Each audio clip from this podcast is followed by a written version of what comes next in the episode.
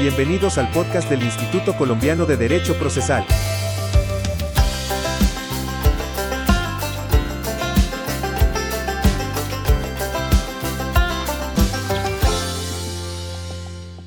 Muy buenas tardes para todos, espero que se encuentren bien junto con sus familias.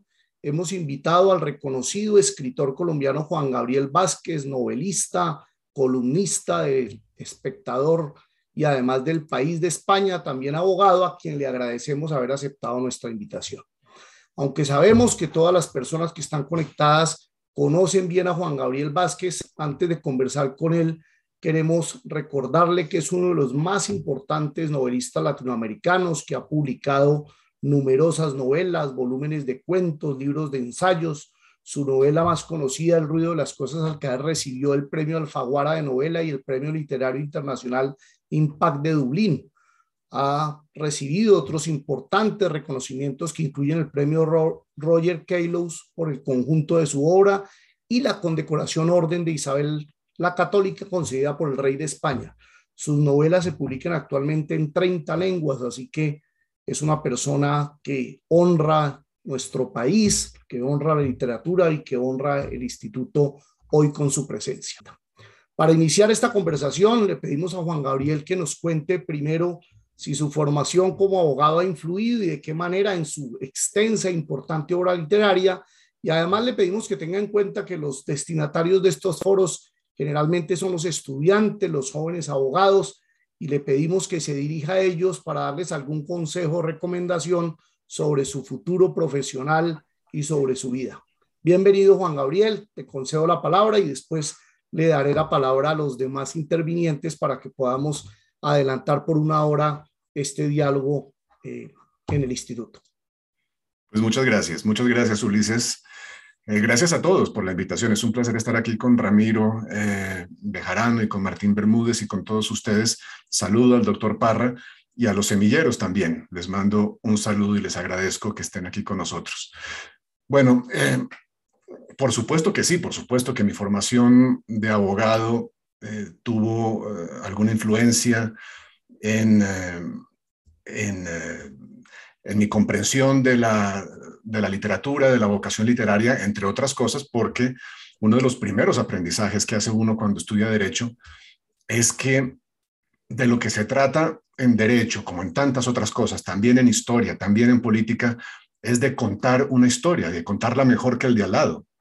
Eh, el derecho es, eh, entre muchas otras cosas, es un arte narrativo eh, y, y, a eso se aprende, a eso se aprende, o eso idealmente sería lo que, lo que uno tendría que aprender, ¿verdad? Contar historias mejor que el de al lado. De eso se trata em, esa, esa convicción que se trata de ejercer ante el juez.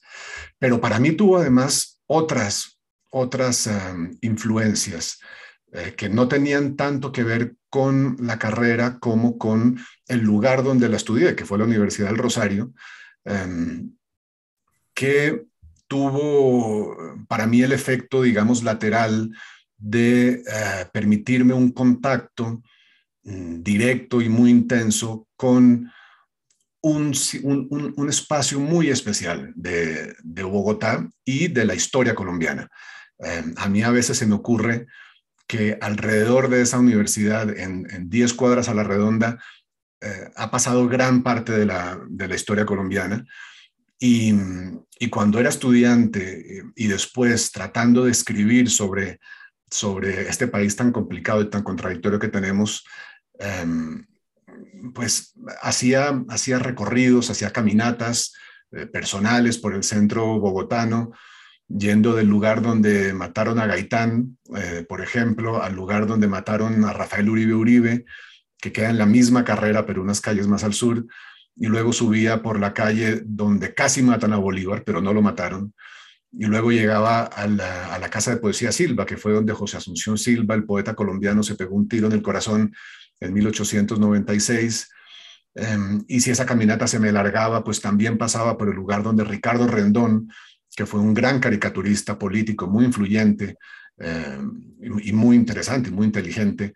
Eh, se suicidó también en los años 30, de manera que a veces a veces para alguien como yo, que, que, es muy vulnerable, por decirlo así, a los fantasmas de la historia, que siente la historia como algo que no está muerto en los libros para que lo estudiemos, sino que es algo que está vivo, que nos acompaña, que, que, que ocurre, que sigue ocurriendo, ¿no? El pasado, el pasado es de alguna manera una dimensión del presente y el pasado sigue sucediendo, especialmente para nosotros los colombianos.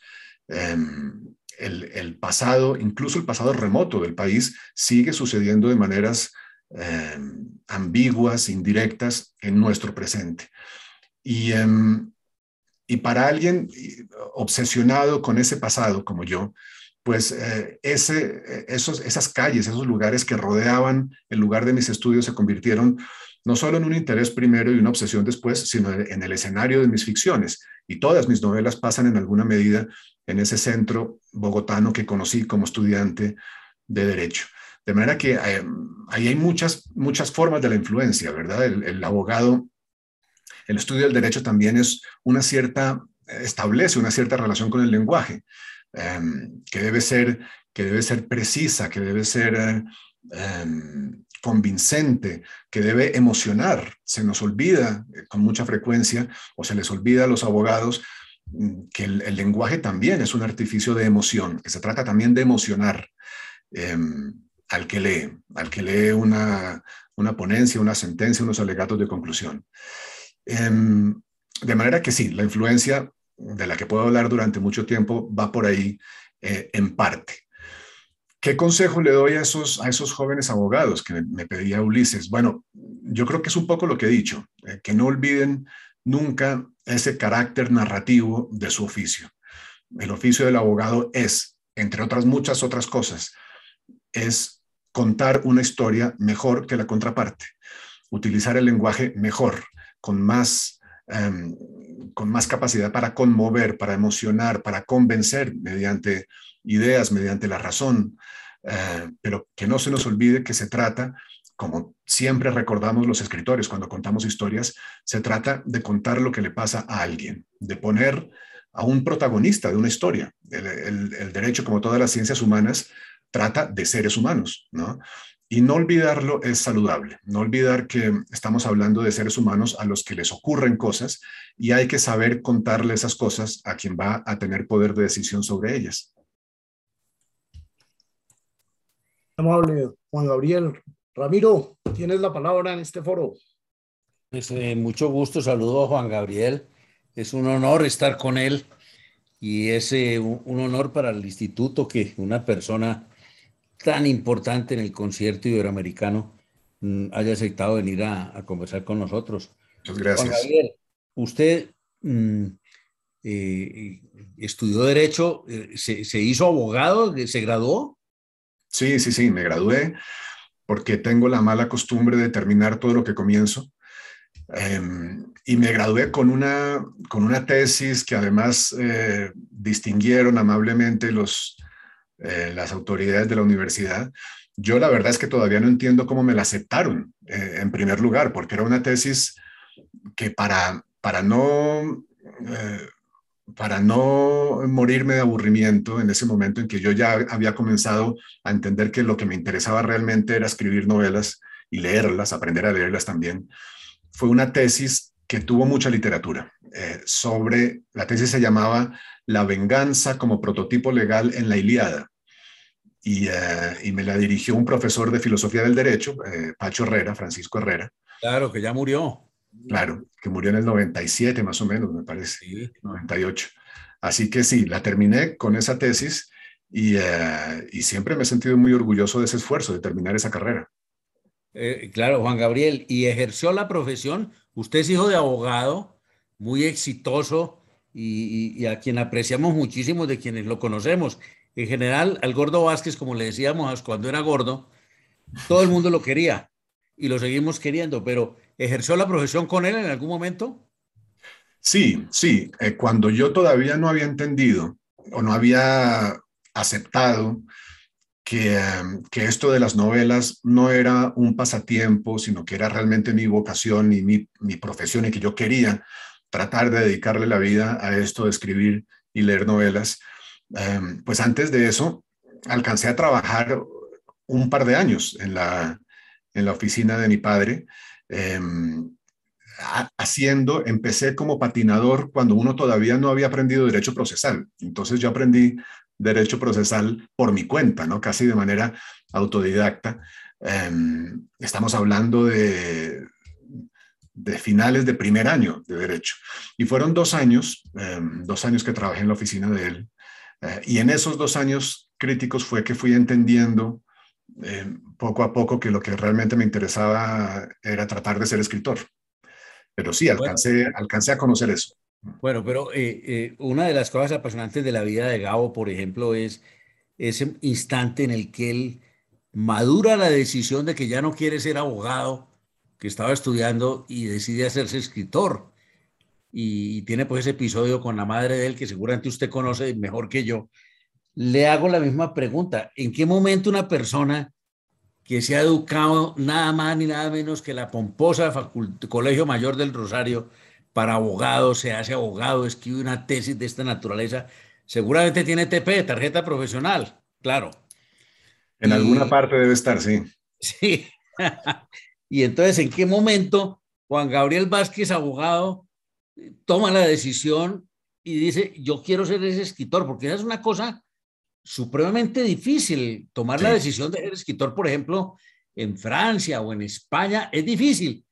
Pero es que aquí es casi imposible, diría yo. Entonces, ese, ese relato sí me gustaría oírlo, Juan Gabriel. Sí, es verdad, es muy difícil. Y era más difícil antes. Yo creo que es, em, es más fácil ahora por distintas circunstancias, pero en el año, en el año 90, cuando yo comencé mis estudios de derecho, em, yo ya era un lector, ya era eh, una persona para la cual las novelas son importantes, forman parte importante de nuestra manera de estar en el mundo y de entender la vida y de pasar el tiempo libre, eh, la literatura, las novelas, la poesía. Pero la idea de uno dedicarse a eso era impensable. A mí no se me pasó por la cabeza en ese momento y me pareció muy natural empezar mis estudios de derecho, que era lo que siempre había planeado, y ser un lector y un escritor de ratos libres.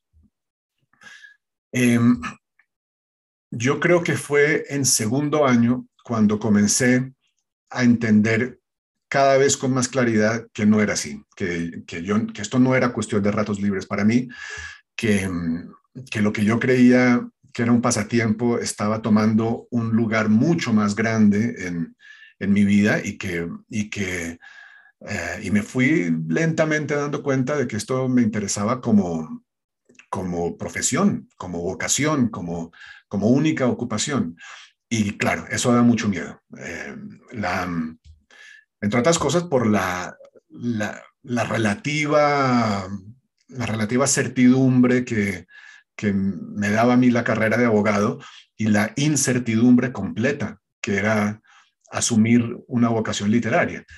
Eh, porque la vocación literaria puede ser muy cruel. En alguna página, en alguna página muy buena, Vargas Llosa dice que, que el oficio es terrible porque, porque nada le garantiza a un escritor eh, escribir una página digna, ni, ni, la pasión, ni el trabajo, ni siquiera el talento le garantiza a uno que vaya a escribir un libro eh, legible, que sobreviva. Em, y aún si lo escribe, lo que sí definitivamente no está garantizado es eh, la comodidad material, la, seguridad, eh, económica, todo eso son, eh, son azares, son imponderables y nunca nadie tiene garantizado nada. Y para lanzarse a eso, pues hay que, hay que tener realmente la convicción de que, de que si uno no lo hace, será infeliz. Y eso era lo que me pasaba a mí. Y entonces cuando usted se hizo abogado, mm, ya tenía tomada la decisión de ser escritor. ¿Y cuándo llega la experiencia de Barcelona? Bueno, yo terminé derecho en el año 95 eh, y estaba, tenía muy presentes y habían sido muy importantes para mí las figuras del boom latinoamericano, eh, Vargas Llosa, García Márquez, Julio Cortázar y otra generación de novelistas que están entre las dos guerras mundiales en lengua inglesa. Eh, un irlandés que se llama James Joyce, Ernest Hemingway, a quien seguramente muchos conocen, Em, Fitzgerald, el autor de una gran novela que se llama El Gran Gatsby, también norteamericano. Y estas dos generaciones, los de lengua inglesa entre las dos guerras mundiales y el boom latinoamericano, tenían en común algo que era haber pasado por París. París era una especie de centro, ¿no? Para todos, eh, de ombligo del mundo literario.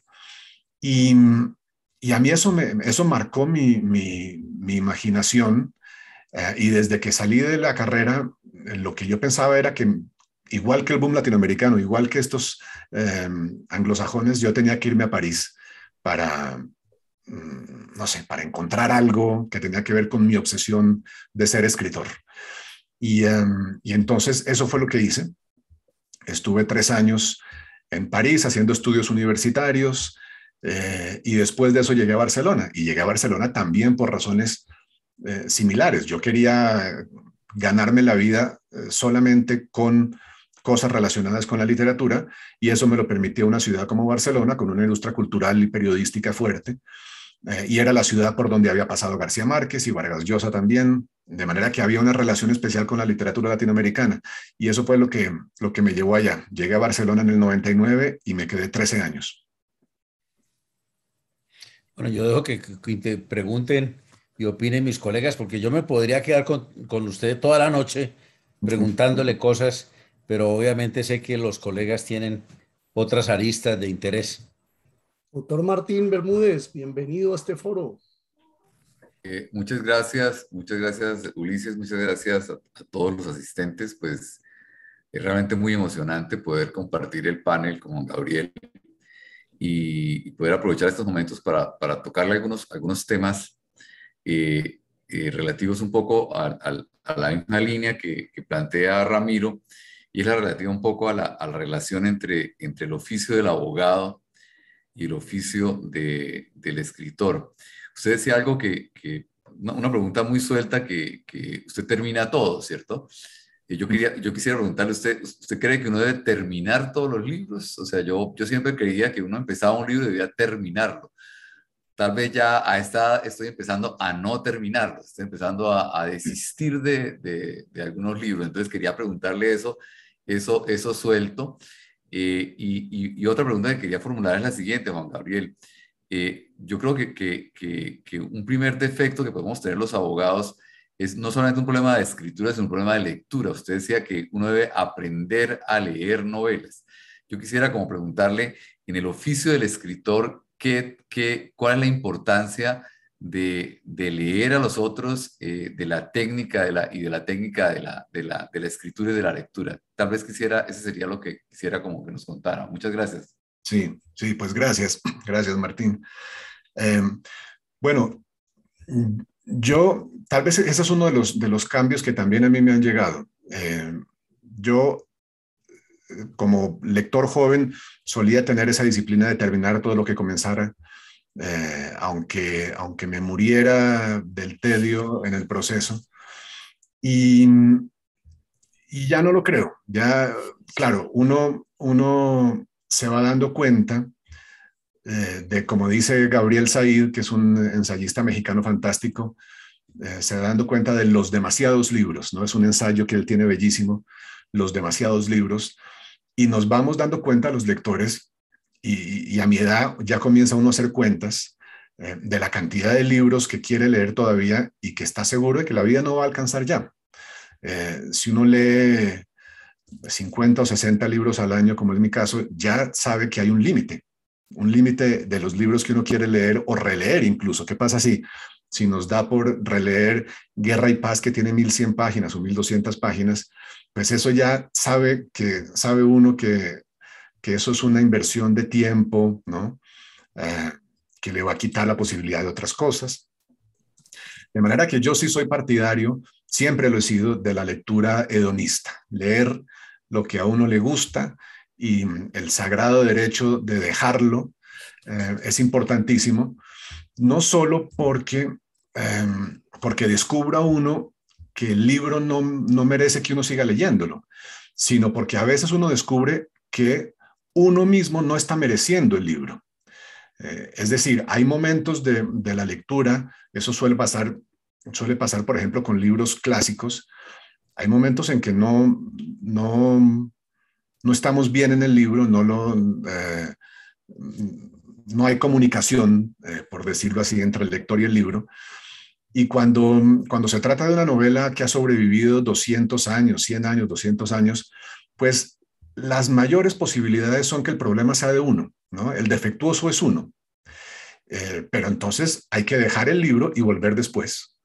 Había un, un ensayista, Lionel Trilling, que, que hablaba, hablaba de esa experiencia en palabras muy, muy bonitas. Decía, yo traté de leer este libro eh, y el libro me rechazó. El libro me rechazó porque no me consideró digno de él. Entonces, pues tuve que dejarlo, e ir y, y, em, y, vivir más y leer más y ganar en experiencias y en cultura. Y luego volví y el libro me aceptó, fue muy generoso. Y en esa segunda visita el libro me aceptó. De manera que yo sí creo que uno no solo eh, puede, sino debe dejar los libros, abandonarlos cuando no están disfrutándolos, mm, pero también tiene que ser consciente de que a veces el problema es del libro y a veces el problema es de uno. Y tener la humildad de volver después a ver qué fue lo que el libro quiso decirnos que no supimos oír. Em, ¿Y cuál era la segunda pregunta? Ya, muchas gracias. la, la, segunda pregunta es que eh, usted hace una referencia a, aprender a leer novelas. Ah, sí, sí. Entonces, tal vez, tal vez lo, que yo, lo, que, lo que yo quisiera preguntarles es, es, cuál es la importancia en, en, en, la vida de un escritor de la lectura de novelas, porque hay personas que, que, que, que yo creo que consideran, al igual que, que, ocurre, que nos ocurre a los abogados, que sentarse a escribir algo es como recibir una inspiración divina o una inspiración de, de no sé dónde, y creo que, que ahí hay, hay mucho, mucha cosa atrás que, me parece que, que, la lectura anterior es, es fundamental para, para crear un estilo y para, para muchas cosas. Entonces yo quisiera como, como, como oírle cuál, cuál es la importancia en un escritor de leer novelas. Claro, claro. Bueno, por una parte, eh, lo evidente es que no hay escritores que no hayan sido primero unos lectores apasionados. Eh, si los hay, con, con, mayor, con la mayor eh, certeza son malos escritores, pero los escritores suelen ser escritores porque primero fueron lectores para los cuales una ficción era una manera mucho más rica y más, eh, eh, y más enriquecedora y más precisa de vivir, de vivir la vida. Eh, y la literatura se vuelve importante para, para uno, primero como lector, y, y, provoca esa, esas ganas de imitar eso que tanto, tanto placer, tanta información, tantas iluminaciones nos, nos ha dado. Pero pero para un, para un novelista, leer novelas eh, no es solo, eh, es decir, uno es, uno es con una parte de la cabeza, uno es un lector eh, y lee con las mismas, las mismas intenciones con que leía, leía novelas cuando no escribía, pero también al mismo tiempo uno está investigando las maneras de hacer las cosas. unos, unos, como dice García Márquez, hay un momento en que uno empieza a leer con destornillador en la mano, desbaratando el libro, desbaratando la página que está leyendo para ver cómo está construida, eh, para ver cómo hace este escritor para pasar de un párrafo al otro, para hacer tránsitos entre el presente y el pasado, eh, dónde mete un diálogo, por qué lo mete en ese momento, dónde mete una descripción, eh, cómo construye un, una escena, ¿no? Un, novelista es también un dramaturgo que tiene que construir una escena dramáticamente para que los lectores la veamos. Eh, una novela, una novela, sobre todo una novela de cierta extensión, es una de las empresas, de las empresas intelectuales más difíciles que puede, a las que puede medirse un ser humano. Necesita tener muchas cosas en la cabeza al mismo tiempo y hacer muchas cosas al mismo tiempo para que eso funcione. Y todo eso se aprende leyendo. Eh, yo he, aprendido eh, a pasar de un párrafo al otro leyendo a García Márquez, he aprendido a escribir diálogos con Julio Cortázar, he aprendido, he aprendido a estructurar escenas eh, con, con Flaubert o con, o con Henry James, he aprendido a hacer que los personajes piensen con Virginia Woolf, todo eso son, eh, en las novelas que nos han precedido, están todas las lecciones que uno necesita para escribir sus propias cosas. Em, y eso es parte de la lectura para el escritor. El escritor lee en parte para saber cómo escriben los demás sus libros. Y eso, eso eh, paradójicamente tiene su lado triste, porque uno deja de leer inocentemente, uno pierde un poco la capacidad de leer inocentemente y, eh, por más que esté disfrutando una historia que está leyendo, siempre está con el destornillador en la mano y, y, eh, eso pues es, es, en parte, es en parte una pérdida. Pero una pregunta allí, tal vez, eh, eh, digamos que, que, cuando uno lee una novela por placer y la lee, digamos que lentamente, que creo que es como, creo como, es como hay que leer las novelas, ¿cierto? Eh, mm. También hay un momento en que uno aprecia no solo la historia, sino el estilo, la puntuación, pues no, no, no, no llega uno al, al destornillador que, que, usted utiliza, pero, pero, pero sí me parece que es, es algo que, que, que, yo digo que se llama la, la, preocupación estilística del abogado. O sea, que, a uno le, le, le, guste no solo leer una buena historia, sino una historia bien contada, bien escrita, bien puntuada. Eh, y que cuando, cuando empieza a apreciar ese, esa, esa, ese lenguaje, me parece que, es, que, termina también siendo eh, importante para, para posteriormente eh, tener esa preocupación en lo que uno hace. Sí, sí.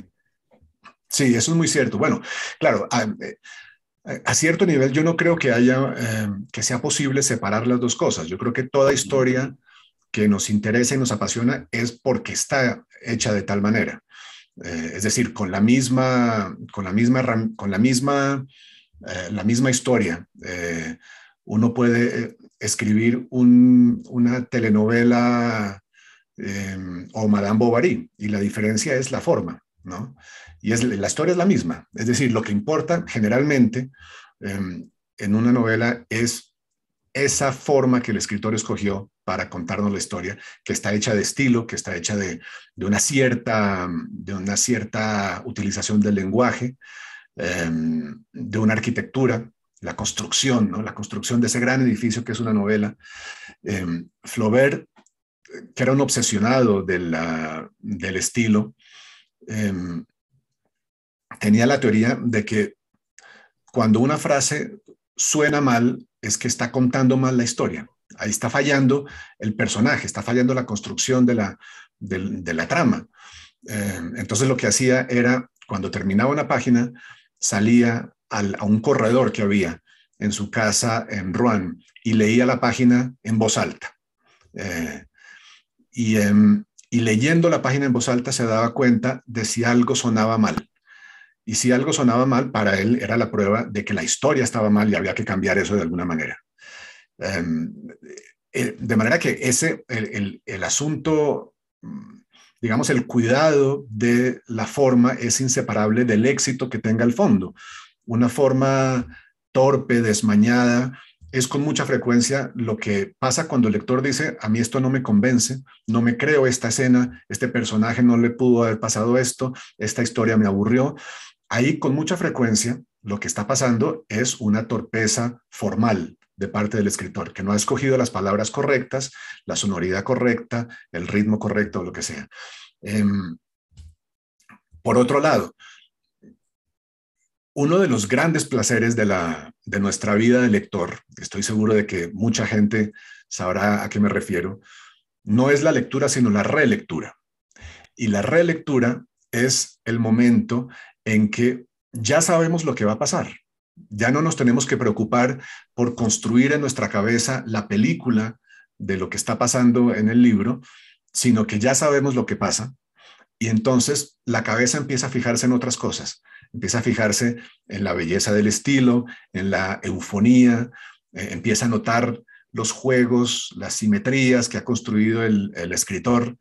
Em, y esos son placeres que da la, relectura. Esto lo decía Nabokov. Cuando uno lee por primera vez, la cabeza está muy ocupada em, en, el, acto de imaginar lo que nos están contando, construir la escena, verla, eh, construir la película, como decía antes. Cuando eso ya ha pasado, la cabeza se despreocupa, se despreocupa del destino de los personajes y empieza a fijarse en las cualidades formales. Y, eso es maravilloso, porque ahí es cuando disfrutamos 100 años de soledad, disfrutamos esa prosa extraordinaria de 100 años de soledad, de los cuentos de Borges, em, eh, y, y, eso lo logramos porque ya sabemos para dónde van los personajes y no hay que preocuparse de eso. Yo, yo tal vez quisiera formular la, la, última pregunta, escúsenme, y es, eh, eh, además de la, de la forma, la estructura, o sea, eh, el novelista piensa la estructura antes de hacer la novela, uno, digamos que uno escribe lo de Vargas Llosa, no, que es, normalmente termina diciendo dónde cuadra la escena final, dónde cuadra, y uno finalmente ve que, que él desde el principio ha hecho una, como una esquela general en que empieza a cuadrar todo al final. La pregunta mía es, en general, ¿todas las novelas tienen esa estructura? O sea, uno, uno antes de hacerlas, eh, ¿hay una estructura? Bueno, eso depende mucho de la manera que de la manera de trabajar del novelista. Hay temperamentos, hay tantos métodos como temperamentos. Em, hay novelistas como Javier Marías, por ejemplo, que van descubriendo la historia a medida que la cuentan em, y van inventando en función de lo que ya inventaron. No, no se paran a corregir eh, lo que ya escribieron, sino que van escribiendo cada página en función de lo que ya hicieron. Mm, Em, y hay otros novelistas como Vargas Llosa que tratan de trazar un, un plan muy preciso, escena por escena, de lo que va a pasar en todo el libro antes de sentarse a escribir la primera palabra. Y son dos maneras de asumir esa cosa tan complicada que es la arquitectura de un libro, son completamente distintas. Pero la arquitectura es fundamental. Eh, la manera de construir un libro, si ustedes se fijan en Cien años de soledad, por ejemplo. Cien años de soledad comienza con esa frase que todos conocemos, ¿no? Muchos años después Frente al pelotón de fusilamiento, el coronel Aureliano Buendía había de recordar la tarde remota en que su padre lo llevó a conocer el hielo. Entonces, eso suena simple, pero es de las frases más complicadas de la literatura. Porque fíjense ustedes que estamos parados en un punto del... es como si la cronología de Cien años de soledad fuera una, una línea que tenemos ante nuestros ojos. Y estamos parados en un punto eh, en el medio y nos dicen primero muchos años después. Entonces, la, imaginación salta después y dice, el coronel Aureliano Buendía había de, recordar la tarde remota. Entonces, ahí volvemos a saltar hacia atrás. Y el primer capítulo de Cien años de soledad salta todavía más atrás y nos cuenta todo lo que pasó hasta que termina con ese descubrimiento del hielo que la primera frase anunciaba. Es un círculo, es una estructura en círculo. No, no tenemos que darnos cuenta de eso como lectores, no tienen ustedes que darse cuenta de eso pero toda la novela, Cien años de soledad, está construida en círculos.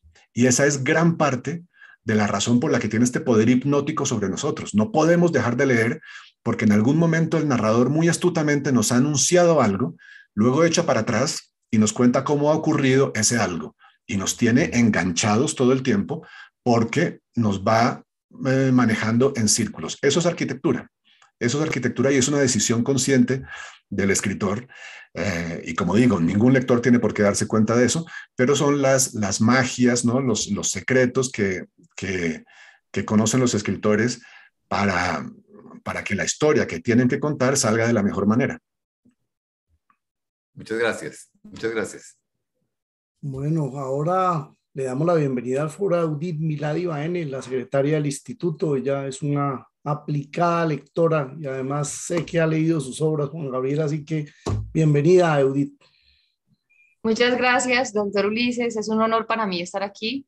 Eh, yo creo que escuchar al doctor Juan Gabriel, uno empieza a rememorar todos los libros que ha leído en algún momento de su vida. Y por algún momento pensé en El Viejo y el Mar y en todos los libros que he leído hacia atrás. Y hay muchos autores que tienen una identificación especial y es que logran incluir dentro de la novela, y bien lo decía Borges, cuando en algún momento en una entrevista a Borges le preguntan, ¿usted a quién considera el mejor novelista de esta época? Y él dijo, sin lugar a dudas, es Gabriel García Márquez, tanto así que yo nunca me he atrevido a escribir una novela y no la escribió. Y cuando uno empieza a leer, por ejemplo, eh, las obras del doctor Juan Gabriel Vázquez, como él lo dice, se encuentra con un mundo completamente complejo entonces, cuando yo estaba leyendo eh, algunas de sus obras, uno encuentra en usted poesía, fragmentos hermosos de poesía y me rememora, entonces yo me voy a Dostoyevsky y decía, qué perfecto encuadra esto aquí. Y después uno ve un poquito de aforismos y entonces Emily Durkheim y en fin, es como un momento en el cual eh, eh, uno empieza a leer sus obras y yo tengo que confesar que una tuve que terminarla a las 5 de la madrugada porque no era capaz de despegar. Mm. ¿Cómo un autor logra que eso suceda, porque como lo decía el doctor Martín, es muy difícil y el mismo Borges lo decía, miren, yo no, no escribí una novela por la misma complejidad, pero sobre todo quiero que, que de pronto, doctor, usted nos pueda decir cómo ha hecho para poder mezclar tantos elementos dentro de una novela, porque eso no siempre se consigue.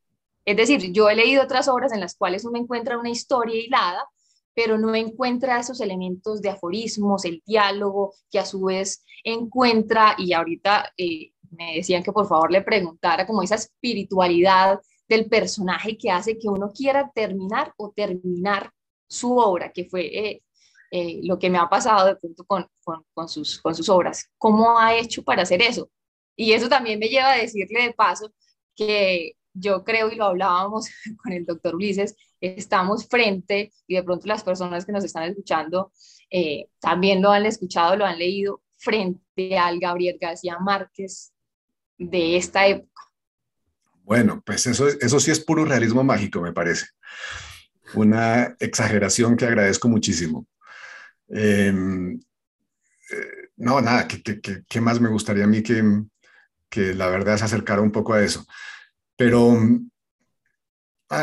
Eudith, quizás la, la, respuesta a la pregunta es, em, es esta. Yo escribo lo que me gusta leer.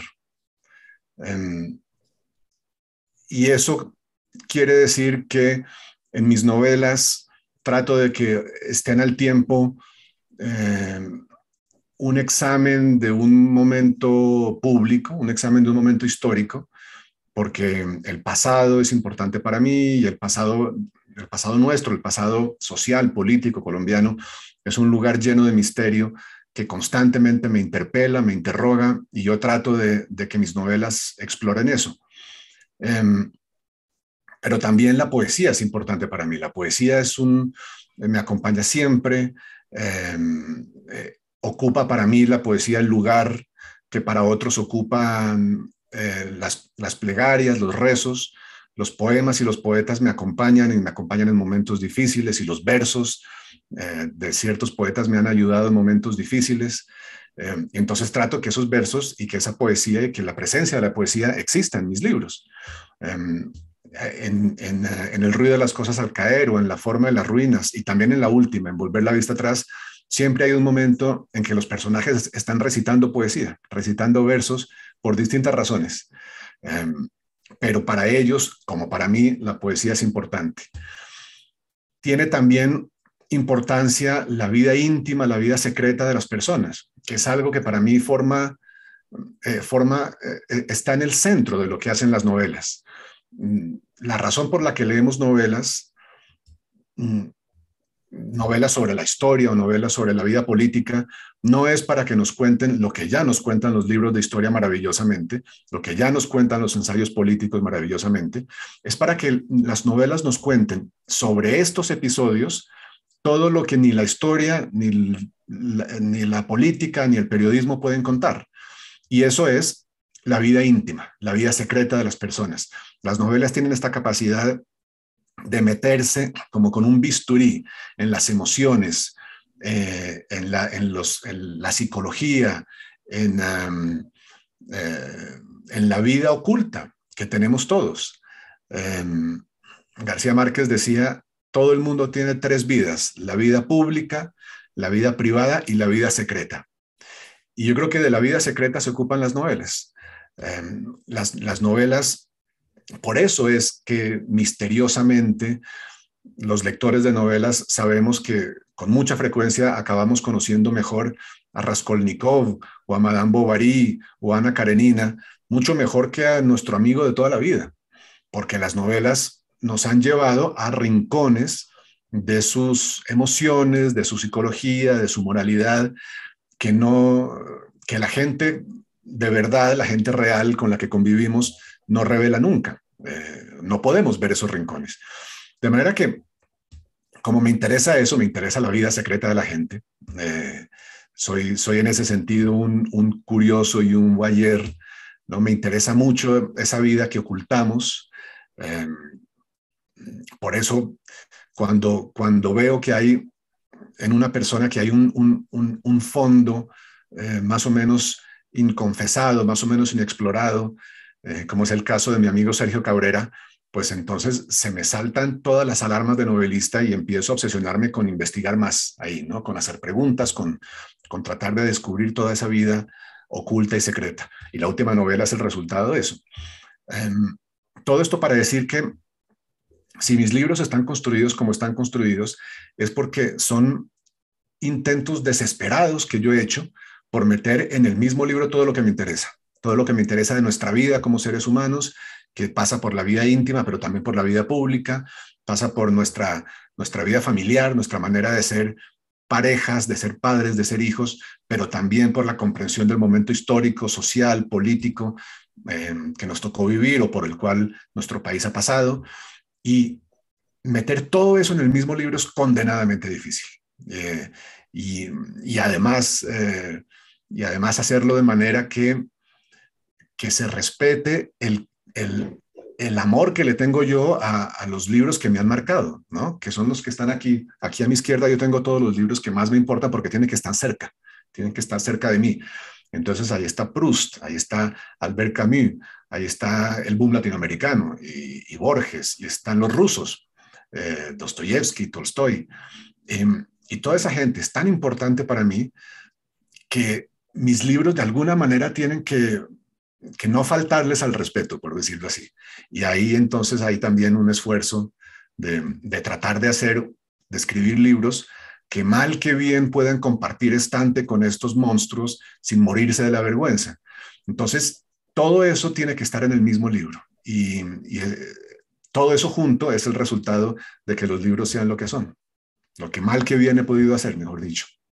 Eh, bueno, usted me toca otro tema y yo aprovecho y es hacer una pregunta sobre todo sobre su último libro, porque Volver la vista atrás es un libro que usted escribe y, y yo me preguntaba, ¿cómo hizo Juan Gabriel para escribir un libro con semejante sensibilidad que tiene el libro y, y los hechos que tiene el libro con, sus, con muchos de sus personajes vivos? Porque sí. de repente uno tiene, eh, por ejemplo, incluso el mismo Dostoyevsky nunca alcanzó a ver lo que hizo para el mundo. En cambio, de pronto usted eh, no solamente está viendo lo que está provocando en nosotros, sino que además está escribiendo con personas que pueden ver lo que escribieron sobre ellos. Sí, eso da un miedo horrible. Eh, a ver, la, historia de esta novela comenzó con una amistad, que es mi amistad con Sergio Cabrera, yo lentamente a lo largo de muchos años me fui dando cuenta, por lo que él contaba, de que su vida no solo eh, era inusual y exótica y aventurera y muy interesante, sino que además contaba algo importante para nosotros, los colombianos, una parte, ilustraba una parte importante de lo que, de lo que nos ha pasado en los últimos años. Entonces ahí comencé yo a, a escribir el libro, pero tuve muy claro que eh, inventar un personaje basado en Sergio Cabrera no era la solución, que su vida era tan potente que eso hubiera sido un desperdicio, que tenía que contar una historia en la que el personaje fuera el Sergio Cabrera de verdad y una historia sin invención, una historia en la que nada es inventado, todo lo que se cuenta en la novela sucedió realmente. Um, eso tenía muchos riesgos, um, entre ellos, um, bueno, el riesgo de, herir a alguien, el riesgo de, de, eh, de, revelar algo que fuera doloroso, que fuera incómodo. Y, y esa fue una de las grandes eh, satisfacciones para mí del libro, fue ver a, a estas personas que, que han querido que me cuentan cosas, que recuerdan cosas y me las cuentan, a pesar de que se han pasado toda la vida tratando de, de olvidar algunas de ellas, de suprimirlas, ¿no? Porque son dolorosas, porque son incómodas. Um, y en realidad, mi esfuerzo, mi esfuerzo fue meterme, que es un esfuerzo que no es distinto de lo que he hecho en otras novelas, meterme en sus cabezas, meterme en su cabeza, en su sensibilidad, en sus emociones, eh, y tratar de contar el mundo desde ahí, a cada paso, ¿no? Tratar de contar el mundo de un niño que vive eh, la revolución cultural en la China de Mao, em, no como si yo fuera un escritor eh, bogotano que escribe desde el año 2019, sino como si fuera ese niño que está en la revolución cultural, em, que está en la China de Mao y que ve y entiende las cosas de una manera distinta como las veo y las entiendo yo con la perspectiva del tiempo. Eso es lo que hacemos todos los novelistas. Eh, nos, nos quitamos nuestra, digamos que parqueamos, dejamos nuestra, em, nuestra personalidad, por decirlo así, parqueada afuera y entramos en las emociones y la sensibilidad de una persona distinta, que a veces es completamente ficticia y a veces es real, como en este caso. Pero es un acto de, imaginación moral, eh, por decirlo así, mm, que consiste en asumir, ¿no? imaginar el mundo desde otra persona, em, que es una cosa terriblemente difícil, pero que tiene mucho que ver con la, razón por la que yo creo que las novelas son importantes, sobre todo en sociedades divididas, como la nuestra, en sociedades polarizadas, enfrentadas, porque las novelas nos entrenan para meternos en la cabeza, en las convicciones, en las emociones de otros y así logra uno a veces, con algo de suerte, un entendimiento de cómo funcionan los demás que conduce a cierta forma de la tolerancia. Eh, entender al otro mejor es tolerarlo, ¿no? Y, eso es una de, los, de las consecuencias secundarias a veces de leer novelas, que acabamos entendiendo a los demás mejor. Muchas gracias, doctor. Doctor Ulises, ya terminé mis preguntas. Doctor Ulises, yo quisiera preguntarle a Juan Gabriel eh, que es apasionante oírlo, que, que, encuentro tan agradable oírlo. Es, es, un, es una, un deleite intelectual oírlo, es una maravilla, qué, qué agradable. Muchas gracias. Eh, eh, dice Juan Gabriel que tiene allá a su lado los libros que lo han acompañado siempre y que, y que son pues su, la estructura de su pensamiento en últimas. Yo le pregunto, ¿cómo hace una persona como Juan Gabriel, que tiene ya tan definido, que está casado con los escritores rusos, con el latinoamericano, con, el, con, con los escritores americanos, etcétera, para escoger un nuevo escritor? Borges decía, por ejemplo, en alguna entrevista, decía que, eh, que él no leía libros que no tuviera más de 50 años. Era obviamente parte de la, de, la burla de, de Borges en principio para burlarse de García Márquez, que inicialmente no era, no, no lo apreciaba mucho, después terminó reconociéndolo. Pero él decía, yo no leo libros que tengan mm, mm, menos de 50 años. Y en eso puede tener razón, porque hay, hay libros que tienen la virtud que decaen desde el principio, ¿no? Sí. Pero, pero ¿cómo hace entonces para descubrir un nuevo escritor? Yo, por ejemplo, recuerdo que hace unos años Javier Cercas era un escritor completamente desconocido en América nadie lo conocía hasta que escribió Los soldados de Salamina y, cogió pues mucho, mucho vuelo. Pero ¿cómo hace entonces un escritor como Juan Gabriel eh, Vázquez para detectar en ese universo inmenso de escritores que hay un gran escritor que vale la pena leer? Sí, sí, sí. Claro, es una, es una pregunta muy importante. Eh, yo creo que cuando uno lleva tanto tiempo leyendo, em, también se va dando cuenta cada vez más y cada vez con más angustia de la cantidad de cosas importantes que no hemos leído todavía. Entonces yo trato de dejar un espacio en mis días para llenar esos vacíos, ¿no? Para, para leer esa novela de Balzac que no he leído, para leer eh, una novela del siglo XVIII que no he leído o una obra de teatro. Eh, pero, pero sí, sí, em, la literatura también y, la vida de un lector también es una aventura en el sentido de que es un acto de descubrimiento y eso, eso puede generar a veces momentos fantásticos en los que uno llega por casualidad a un libro que no conocía y descubre, descubre un autor eh, y sabe inmediatamente que ese autor lo va a acompañar el resto de la vida. Y otras veces nos aventuramos por una recomendación recomendación de un crítico al que le creemos, recomendación de un amigo en el que confiamos, mm, llegamos a un libro que nos desilusiona profundamente eh, desde el principio, como dice Ramiro, eh, que decae desde el principio.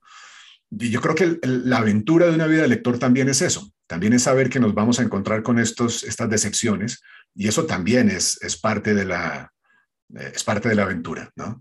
Em, yo, cuando empezaba a leer, confiaba mucho en lo que decían eh, mis maestros, los maestros que estaba leyendo. Y así entonces, si yo llegué a Flaubert fue porque Vargas Llosa escribió un libro fantástico sobre él. Si llegué a Faulkner fue porque García Márquez no hacía más que hablar de Faulkner cada vez que podía en una entrevista o en un ensayo. Igual Hemingway. Mm, si llegué a Kafka, supongo, fue a través de Borges. Em, si llegué a Virginia Woolf fue a través de, García Márquez también. Y, uno va entonces sabiendo, eh, digamos, educando el, olfato para, para detectar dónde están sus libros, dónde está sus, su familia, ¿no? los libros que lo, que lo van a satisfacer. Em, es, em, es, es, es, un gran placer ese, el de construir una biblioteca. Mm, porque también consiste en eso, en ensayo y error, procesos de ensayo y error, que además, eso también es una parte muy interesante de la vida de un lector, son tremendamente subjetivos, tremendamente subjetivos, porque, porque los, una de las magias, de las magias de la literatura, es que como está hecha de lenguaje, no hay dos escritores que interpreten un, libro o una página de la misma manera, porque el lenguaje es un recipiente vacío en el cual nosotros volcamos nuestra experiencia. Yo siempre pongo el mismo ejemplo. si alguien me lo ha oído ya les pido disculpas. Em, la primera frase de Ana Karenina, que es famosa, la novela de Tolstoy. La primera frase de Ana Karenina dice, todas las familias felices se parecen, las infelices lo son cada una a su manera. Bien, esos son palabras y no hay dos personas en este foro. No hay dos personas que sientan o piensen o recuerden lo mismo cuando leen la palabra familia o cuando leen la palabra feliz o cuando leen la palabra infeliz. Porque en esas palabras volcamos nuestra experiencia, lo que hemos sido, lo que nos ha pasado, lo que hemos gozado, lo que hemos sufrido, lo que les ha pasado a nuestras familias. Y eso hace que esa primera frase de Ana Karenina sea completamente distinta para dos lectores. Y lo mismo pasa con el resto del libro. Entonces, la construcción de una biblioteca es en realidad, a mí cada vez me lo parece con más claridad, eh, una biblioteca refleja muy claramente la persona que la construyó, ¿no? la persona que está detrás de esa biblioteca. Eh, para conocer bien, realmente bien a una persona, una persona que es lectora, hay pocos métodos tan eficaces como ese. Ir a ver su biblioteca, a ver qué libros quedan, ¿no? Qué libros sobreviven a lo largo del tiempo. Y esos libros definen a una persona. Em, las bibliotecas son reflejo de nuestro temperamento y el inventario de una biblioteca es una especie de autobiografía que uno va construyendo con los años. Juan Gabriel, usted obviamente debe conocer la novela que a mí me pareció maravillosa de Fernando Aramburo, Patria, eh, el español. Eh, ¿Usted cree que eh, en sus trabajos, porque yo lo noto que usted tiene también una vertiente de historiador, todos esos pasajes con los que usted describe cómo es que es el centro de Bogotá. Es muy agradable recorrerlos porque quienes hemos vivido en ese, en ese centro toda la vida, pues uno va recorriendo los pasos que usted va dejando en ese relato. Pero le pregunto, una novela como Patria, que describe todo el conflicto de la ETA en España, eh, ¿usted no ha concebido, por ejemplo, dedicarse a escribir una novela pues no igual, por supuesto, parecida, pero que tenga una temática sobre el tema de la, del proceso de paz y, el, y, de la guerra en Colombia? Que ha tocado pues el tema del narcotráfico mucho, ¿no? Sí, sí. Em, y la última, volver la vista atrás, de alguna manera empieza a referirse a eso, ¿no? Em, pero mi problema, mi problema siempre ha sido que soy incapaz de escribir sobre abstracciones. Yo nunca he tomado una decisión abstracta primero, mis novelas no salen de ahí. Nunca decidí, voy a escribir una novela sobre eh, los alemanes en Colombia, nazis o judíos, que fue lo que salió en Los Informantes. O una novela sobre los años del narcoterrorismo. Nunca decidí, voy a escribir una novela sobre el narcoterrorismo o sobre el nacimiento del, narcotráfico, que es el ruido de las cosas al caer. Nunca nacen mis novelas de decisiones abstractas, nacen de personajes.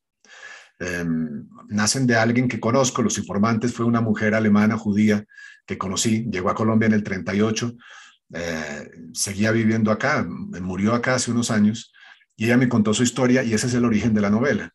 Mm, lo mismo con todas, salen de un encuentro, salen de una vivencia, alguien que conozco, un personaje que aparece en mi cabeza, que se, se, monta sobre un personaje real, sobre algo que viví, algo que me pasó, em, no sobre una abstracción. Entonces, eh, pues todavía eso no me ha pasado, todavía, eh, es decir, no, estamos en el, en el, em, en un, momento en que yo creo que mi atención eh, hacia nuestro conflicto está dominada por el lado periodístico, por el lado de opinador, de columnista, em, y, eh, y, todavía no se ha formado ese personaje que me obliga a construir una novela para, para tratar de explicar quién es, qué le pasa y todas las implicaciones que tiene eso. Pero, pero siempre he creído que las sociedades, si las sociedades en conflicto producen novelas, que eso siempre pasa. Todas las sociedades que están enfrentadas, todas las sociedades que tienen problemas, producen novelas, porque en las novelas son una manera muy extraña que tienen los, las sociedades de, manifestar sus, sus, preguntas, sus descontentos, sus frustraciones. Todo eso se filtra en nuestras novelas. Y, em, y estoy seguro de que en algún momento eso va a pasar, Ramiro. En algún momento eh, esa exploración que llevamos a cabo todos de qué es lo que nos ha pasado en estos últimos 50 o 60 o 70 años, qué es lo que nos ha pasado. Esa gran pregunta va a tomar la forma de una novela. Es, es casi imposible que no pase. Yo quisiera, para poder respetar el tiempo, hacerle la última pregunta a Juan Gabriel, ya que usted ha entrado en estos temas de columnista, que nosotros lo seguimos en, en el espectador, además en el país de España. Yo eh, afirmaría que vive Colombia momentos muy complejos y llenos de incertidumbre. ¿Cuál es la visión de Juan Gabriel Vázquez sobre el presente y el futuro de nuestro país? Bueno, es, una, es una visión muy llena de incertidumbres y de preguntas, efectivamente. Em, creo, que, eh, creo que pasamos por un momento eh, tremendamente complicado y tremendamente doloroso Em, por varias razones distintas. Creo que si uno, si uno se pone a revisar, por ejemplo, la prensa de los años de la violencia, eh, la prensa a partir de 1948, se encuentra, y, la, y la historia que nos ha contado de lo que nos pasó durante esos años, se encuentra con un clima social muy parecido al que vivimos hoy. De, de, enfrentamiento entre los ciudadanos, de, terribles niveles de violencia retórica, de violencia verbal, em, que eso siempre, en nuestra experiencia, em, siempre conduce de una manera o de otra a la violencia física, y eso es muy preocupante. Y es muy preocupante cuando la, la, asusan nuestros líderes, cuando los líderes em, colaboran con, la, con ese, ese ese discurso de violencia, esa retórica de violencia. Em, y lo están haciendo, muchos de ellos lo están haciendo. Eh, aprovechan la violencia, se alimentan de la violencia y provocan o generan violencia con sus palabras. Es una violencia retórica, pero que, como digo, pasa con mucha facilidad a la violencia física y eso nos está pasando.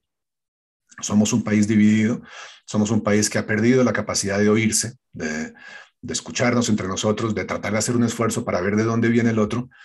Em, y todo eso, una, una forma de, de, aproximarnos a, la solución de eso, eh, o, más bien eh, una forma de tratar de, inventar un espacio donde, em, donde fuera posible otra relación entre los ciudadanos, donde fuera posible dejar la división y el enfrentamiento y tratar de de entendernos, eh, pues una forma de eso eran los acuerdos de paz, eh, que yo he defendido siempre, entre otras razones, por eso, por eso, porque me parece que eran un lugar, un espacio donde, eh, hay un momento en el general en su laberinto en que García Márquez pone en boca de Bolívar, en una discusión que está teniendo con otra gente, dice Bolívar, cada colombiano es un país enemigo. y yo creo, y yo creo que muchas veces lo que nos pasa en este momento es eso, que estamos, que sentimos de alguna manera eso. Em, y yo creo que los acuerdos eran eh, una manera de desactivar eso, de desactivar esa noción, de tratar de que no fuera verdad, que, que cada colombiano es un país enemigo, tratar de encontrarnos de alguna manera. Em, no han salido como queríamos, eh, por distintas razones. Una de ellas fue eh, el, pues la derrota de los acuerdos en el plebiscito, pero em, pero ahí hay, había una oportunidad que tal vez exista todavía. Y yo creo que si recuperamos un poco el sentido común y la sensatez, podríamos darnos cuenta de que, eh, de que ahí, en, en la defensa de, esas, de, esa, de esa paz posible, eh, hay un proyecto de país tremendamente importante y con una cantidad de beneficios inmediatos, inmediatos, que, de los que tal vez no somos perfectamente conscientes. Eh, y yo creo que eh, eso es lo que yo esperaría de, de, un, de un momento de sensatez en la sociedad colombiana que tratáramos de poner nuestro destino en manos de la gente que defiende esos, esa posibilidad. Bueno, pues eh, muy amable Juan Gabriel. Nosotros nos hemos regalado de Navidad en el Instituto del Libro Volver la Vista Atrás, que es ganadora del Premio Bienal de Novela Mario Vargas Llosa. Feliz Navidad de Vargas Llosa, pues es una de las grandes novelas que se han escrito en nuestra lengua. Será nuestra lectura en estos días de fin de año. Yo he disfrutado cada minuto de este diálogo enriquecedor, así que gracias a todos. Debemos terminar porque, como siempre, cumplimos el horario que prometemos. Ha sido una forma maravillosa de terminar este año en el Instituto Colombiano de Derecho Procesal. Gracias a Juan Gabriel Vázquez, a Ramiro Bejarano, a Martín, a Eudin Milady Baene y a todos los que nos acompañaron.